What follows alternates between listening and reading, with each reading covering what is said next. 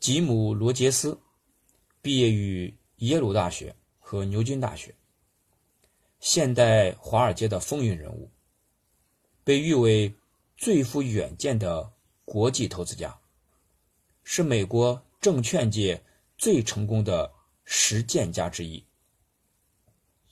一九七零年，和索罗斯共同创建量子基金。一九八零年。三十七岁的罗杰斯选择退出，为自己积累了巨大财富。他与巴菲特、索罗斯被称为全球三大金融巨头，同时，也是三位中最潇洒的一位。一边环球旅行，一边投资。罗杰斯是最早投资中国的外国投资者之一。他确定，二十一世纪是属于中国的。从小就教育女儿要学中文，以至于他们一口流利的普通话，一不小心成了网红。罗杰斯在快要当爷爷的年纪，喜得两位零零后女儿。为了让女儿在未来，能够生活的更好，他总结了自己一生的经验，以简练的语言浓缩在十二封信里，字字珠玑，句句肺腑，传达出投资准则等于做人道理这样的人生智慧，十分具有启发性。下面是。一位父亲的自白：你们的父亲是位投资家，也是个勤奋的人，尽其所能的学习新知识来赚钱，所以才能在三十七岁时退休。我想告诉你们，我从这些经验中所学到的东西。我是一个乡下来的孩子。我五岁的时候就在棒球场捡空可乐瓶去换钱，这是我第一份赚钱的工作。六岁的时候就在球场中有自己的摊子，最后到了华尔街，在这里我有了最佳的赚钱机会。一旦赚足足够让我退休的财富，就不再需要工作，可以随心所欲的。环游世界。还是个孩子的时候，我就喜欢找事做，而且大多做得相当成功。但现在，这个世界上能带给我最大快乐的是我的家庭。为了你们两个，我要与你们分享一下下面这些应该知道的重要事情。我希望你们也能靠自己过上。幸福的生活。第一封信，不要让别人影响你，善用自己的智慧。你的生活是你自己的，不是别人的。你必须靠自己研究，尽可能学习面对挑战的本事，自行判断信息的真伪，并为自己做决定。过去。我在几个重要的投资决策上，曾经听从别人劝告而忽略自己内心的决定。奇怪的很，每次这样的投资都失败，每一次都让我损失惨重。于是，我不再让别人影响我，并根据自己所下的决定采取行动。年过三十，我终于了解，这才是最佳的。投资之道。我用中国给你们举个例子。过去人们都说那不是一个值得投资的国家，但我听从自己的直觉，尽可能的研读所有找得到的有关中国各种局势的文件，也实地的拜访了好些地方，做自己的研究，大胆的投资中国。从那时开始。中国的成长已远远超越美国和世界上绝大部分的其他国家。做你自己，成功永远降临在那些大胆冒险、敢走别人不走的路的人的身上。但你一定一定要记得，在做你认为是对的事情之前，要尽自己所能的先做好功课，找出任何可以到手的资料，仔细研究，彻底分析。直到完全确定你的想法是正确的，绝对不要在还没有做这些之前采取任何行动。你会发现，那些不成功的人通常是没有花时间研究就贸然涉入一个他们不了解的行业。更糟的是，他们拒绝学习，结果赔上了宝贵的时间与金钱。你不必听我的。但一定要遵循伦理道德。你可以不管世俗的看法、常识以及一般人所谓的教条，但必须遵守一个社会能够生存所必备的道德规范。一个值得尊敬的人，绝对不会钻法律的漏洞或者走后门。虽然在当下可能看起来吃了点亏，但是。从长远来看，终究是赢家。学会终身储蓄，一定要避免只因为你花得起就拼命花钱的陷阱。这不仅是通往破产之路，也是使你忘却什么是生命的目的。你应该有智慧的花自己的钱，买真正。值得买的东西，把钱花在刀刃上，得到最大、最值得的获益。第二封信，专注于你所热爱的。年龄和你想做什么事无关。在我开始第一项事业时，我是个六岁的企业家。你们或许会觉得太早了点吧？其实，年龄。与你想开始做什么事并不相干。当你发现有一件事是你感兴趣的，别让年龄牵绊你，去做就是了。全心投入你最有热情的东西。该怎么做才会成功呢？答案非常简单：做你热爱的事儿。我在投资方面会成功，因为那是我。最喜欢做的事。假如你喜欢烧菜，就去开一间你自己的餐馆。假如你擅长跳舞，就去学跳舞。想成功最快的方法是做你喜欢做的事然后全力以赴。成功和失败的关键在注意细节。投资和生活一样，细节往往是成功。或者失败的关键，所以你不能忽略任何细节，不管它看似多么的无关紧要，你必须搜寻、验证每个讯息。只要与你的投资决策有关，都不能掉以轻心。千万不要低估勤劳的价值。仔细研读每一份你所能拿到的财务报表。包括附加的细节注解，求证每一份报表的正确性，和最高管理层预估这家公司的未来走向和产值，找出他们的顾客、供应商、竞争对手以及任何可能影响公司的人，问他们细节，以求证报表的真实性，除非。你有把握比百分之九十八的投资分析师更了解这家公司，否则不要把钱投进去。没有额外的努力与付出，成功是不会落在你身上的。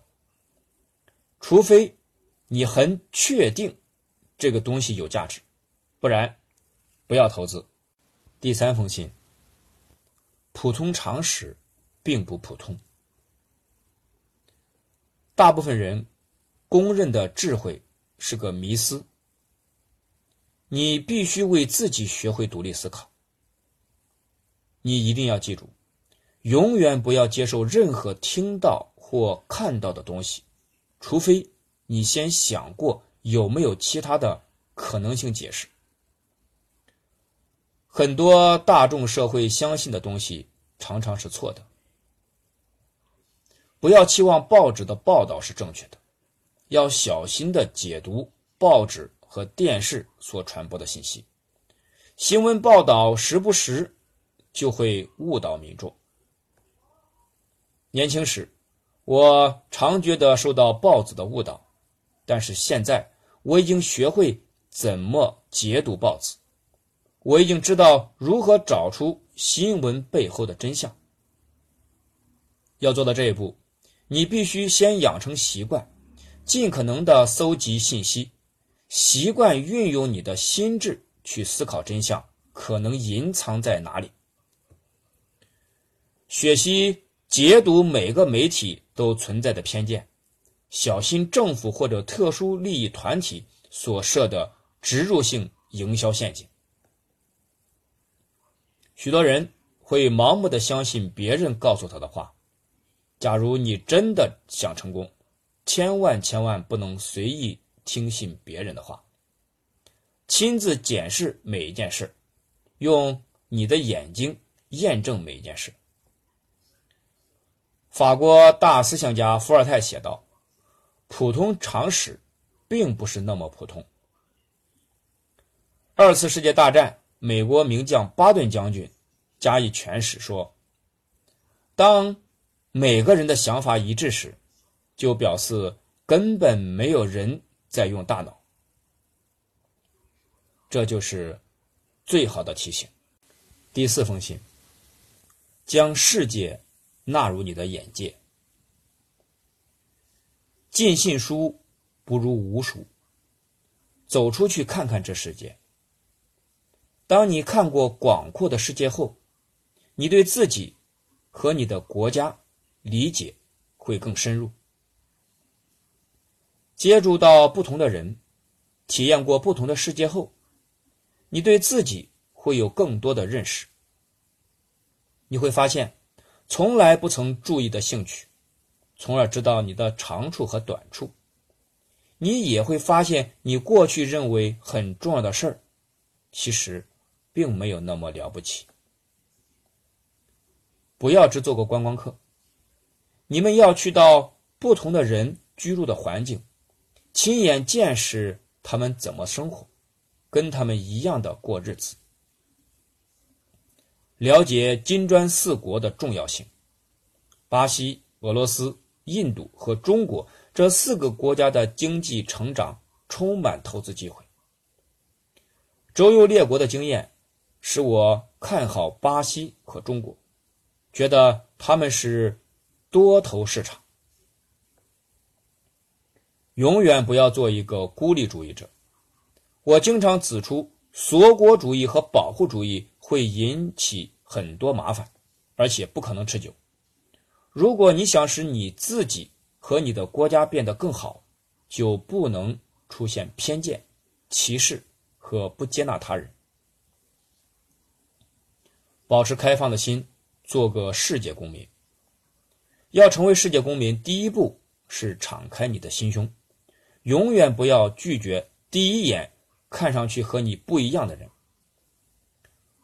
我们常用第一次看到某个人的印象去判断他，这很自然，也往往是很有用的方式。但是，知道某一类型的人和知道某一个人。是很不相同的。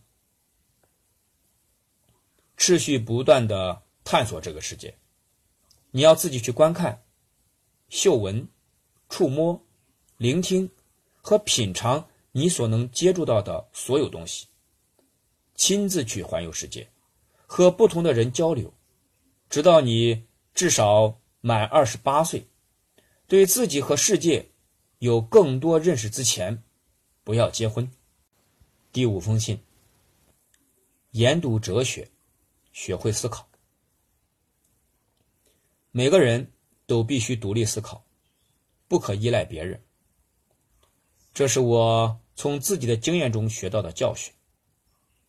虽然我是你们的父亲，但是我不能替你思考或者替你做决定。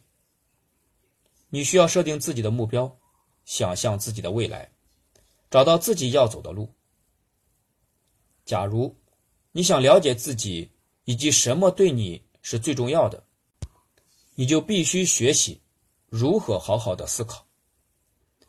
在你能够成就任何事之前，也必须更了解自己。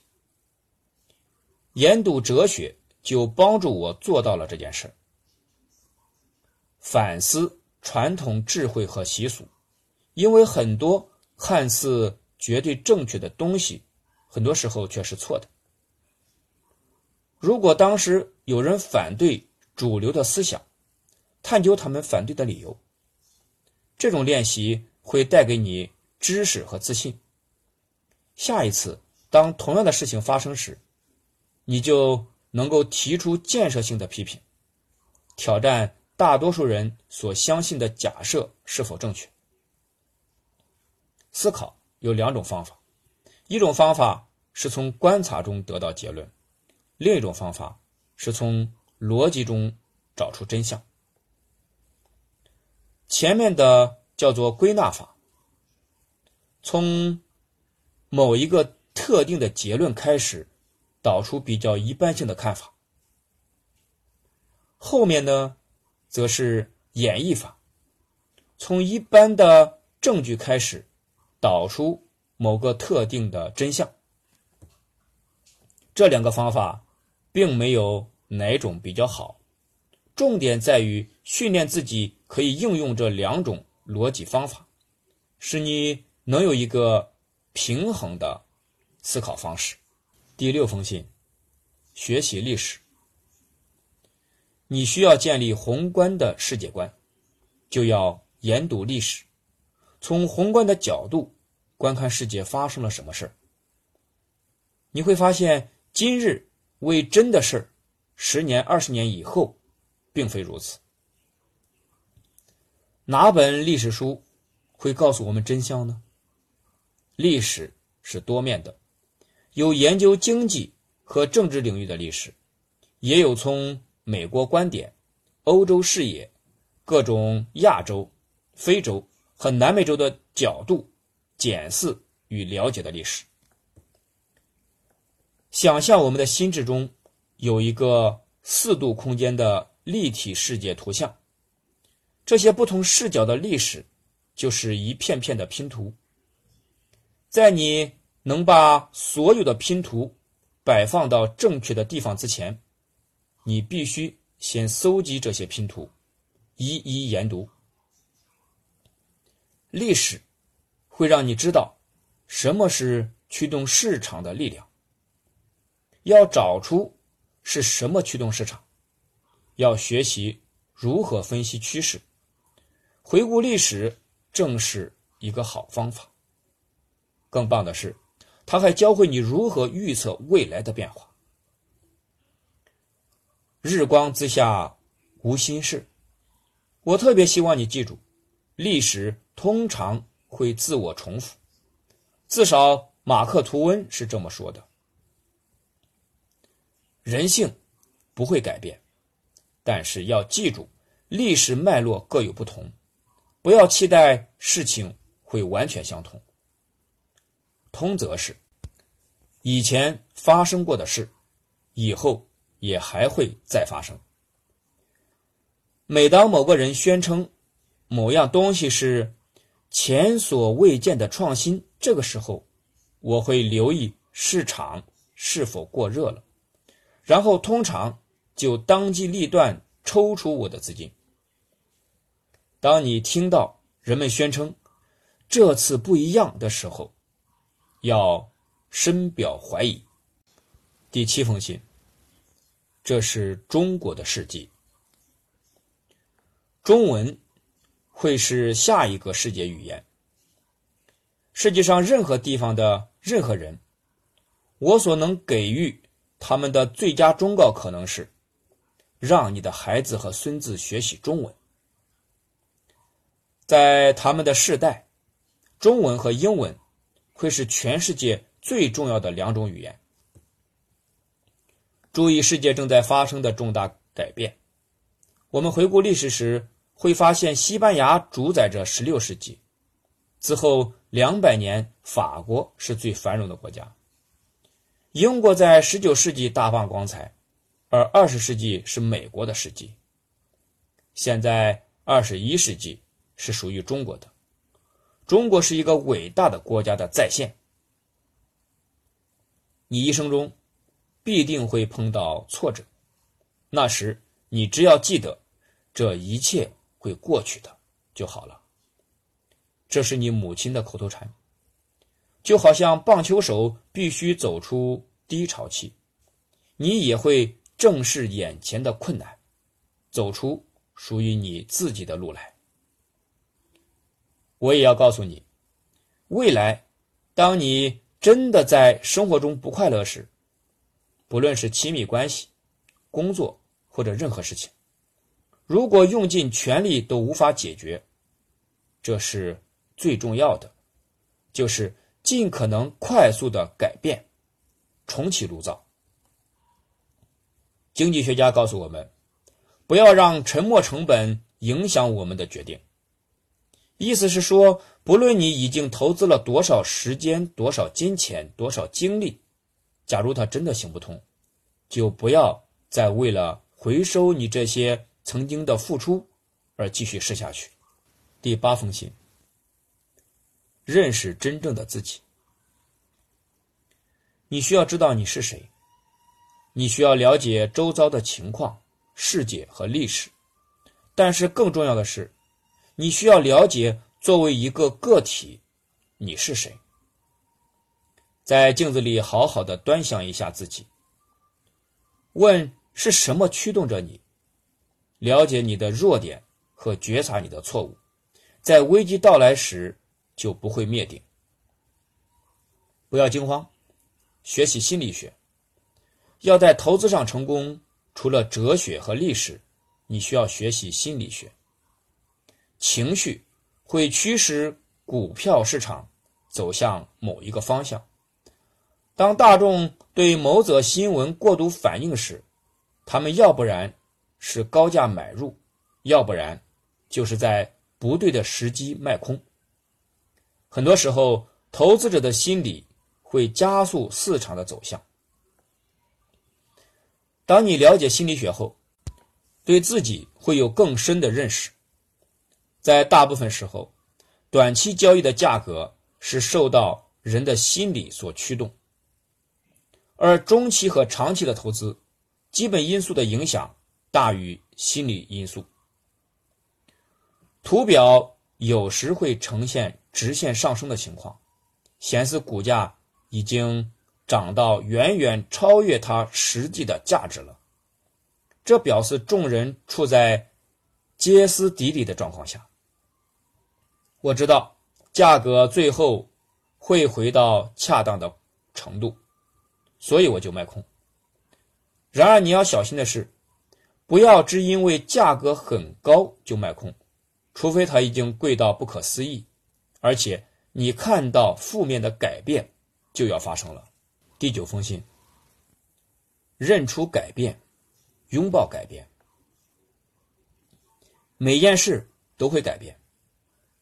想知道未来可能发生什么事儿，你必须先了解。目前世界上发生的各种改变，所有的社会环境都会随着时间而改变。不接受改变，就像逆流而游，与这股力量对抗的你，迟早要灭顶。改变可以是催化剂。当我给投资人忠告时，我总是强调要认出改变。成功的投资者设法在大多数的情况下，能够以低到不可思议的价格购买股票和原物料，只用很少的钱冒险。光见到价格便宜，不应该是你投资的理由。假如某样东西一直很便宜，那么它就没有被投资的价值。它的股票不过是一张没有价值的纸。要让一只很便宜的股票上涨，一定得要有催化剂，就像化学试验一样，必须加入加速反应的物质。从投资的角度来看，改变的功能就像催化剂。这种改变不但必须对国家有非常大的冲击，形式上还需要被认定，在它发生之后几年内会引起实质的改变。永远对改变保持觉知。这个世界是变动的。你眼前的功课是找出一种处理这些改变的方法。我所谓的改变，不是那种表面的，而是基本的、深层的，通常几十年才会发生一次的转换。第十封信：面对未来。假如能读到未来的报纸，每个人都可以成为百万富翁。看得见未来的人。可以累积财富。在一九九零年环游世界以后，我写了一本旅游杂记。最近有个记者告诉我，他看了这本书以后，非常惊讶，我所预言的都发生了。例如，民族主义的兴盛，他不能了解为什么我可以看见未来。但我所做的其实就是看新闻。不要把赌注下在快出局的东西上，把你的眼光放在未来，不要眷恋那些迟早会过时的东西。不管你曾经投下多少的时间、精力和金钱，一旦这个东西走了、过时了。它就永远消失了。假如你真的希望成功，把赌注压在会长存的东西上。女性时代即将来临，在亚洲有个重要的改变：女性的兴起。传统上，亚洲人比较歧视女性，对待女性和对待男性不同。不论表现的如何出色，女性。在这个社会中，都得不到相同的机会，但所有这些就要改变了。很快的，亚洲的男子会有寻找配偶的大难题。很多年前，欧洲也发生同样的问题，结果是男方得付一大笔聘金才能娶到太太，女人变得非常重要和有权利。在不久的将来，亚洲也会一样。第十一封信：反其道而行之，寻找别人忽略的地方，学会反其道而行之。假如你在寻找成功的契机，动作要快，开始一个新的、没有人试过的东西。假如你要投资，就去找空头市场。假如你有勇气买一个还不起眼的东西，你就可能发财。不追随传统智慧，你才有可能会赚大钱。越确定，越不可能有利可图。很多人来听我演讲，然后问我有没有哪种投资是稳赚的，或者是什么时候他们应该买或者应该卖。当人们问某样东西有多确定的时候，我的回答一贯是我不知道。假如某样投资一定会成功，那么所有人都会抓住那个机会。对一个准备好为他的行为负全责的理性投资人来说，“确定”这个词是他很难了解的。许多人认为绝对不会错，绝对有把握的事儿，很多时候往往是错的。不论什么时候，只要你感觉自己无所不能时，停下来，什么事都不要做，坐下来休息一下，克服感染你的乌合自重心理，永远用冷静、理性的态度看待真实世界，你会打造出属于自己未来的成功。当你可以说服自己，你的思考是有效率的、合理的，这个时候就是你开始行动的时机了。第十二封信：幸运只会眷顾持续努力的人。一旦踏出追求梦想的第一步，就要竭尽全力。这是你的功课，绝对不能忽略。你应该好好准备。我所做的成功投资，都是因为事先花时间详细研读每个细节。假如你涉足自己不懂的事物，那你永远不会成功。假如你对自己不了解的东西下注，这不是投资，这叫赌博。假如你们想成功，一定得知道自己在做什么。自大会使你看不见真相，继续往前走，直到你开始觉得自大了，这时你就需要停下脚步反思。一旦虚荣心和自以为了不起占据你的心，很快的，你就会失去所有成功。你只要看看美国就了解了。有些美国人对世界没有兴趣，他们认为自己是世界的中心。他们就是不了解为什么美国做不出具有竞争力的产品。他们相信让货币贬值是将美国制造的东西卖出去的关键。有那种逻辑，难怪美元不能长期保持强势。无知。源于扭曲的狂妄自大感，千万不要让你自己变得自大。用功读书，学的越多，你就会知道你懂得越少。怀抱着这样的谦虚，你才能够逃脱出自傲与自满，永远不会失去洞见真相的能力。当你朝梦想前进时，不要停步，持续向你的梦想前进，不是别人的梦想，也不是我的梦想。很多人试着为别人而活，为他们的孩子、他们的配偶、他们的父母或者他们的朋友，但那种生活无法为自我成长和进步留下任何空间。我不要你为我而活，我鼓励你过自己想要的生活。那是因为我爱你。塞涅卡曾经说：“未尝过艰辛的人，只能看到世界的一面，而不知其另一面。真正的人生，只有在经过艰苦卓绝的斗争之后，才能实现。”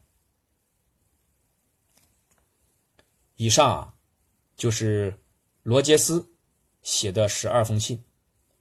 在这十二封信中，罗杰斯谈大方向的人生观念，而非教养的细节。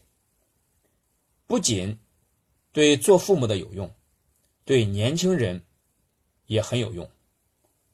告诫现今的新生代，唯有持续的让自己跟上世界的变化，才能培养出随时都能看到机会，然后。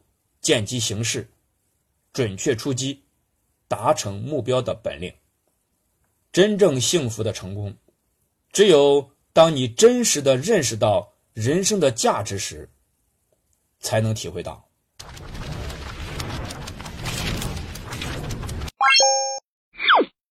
我们书友会希望用十五年时间带动一亿人读书，改变思维，思考致富，和一千个家庭共同实现财务自由。快来加入我们吧！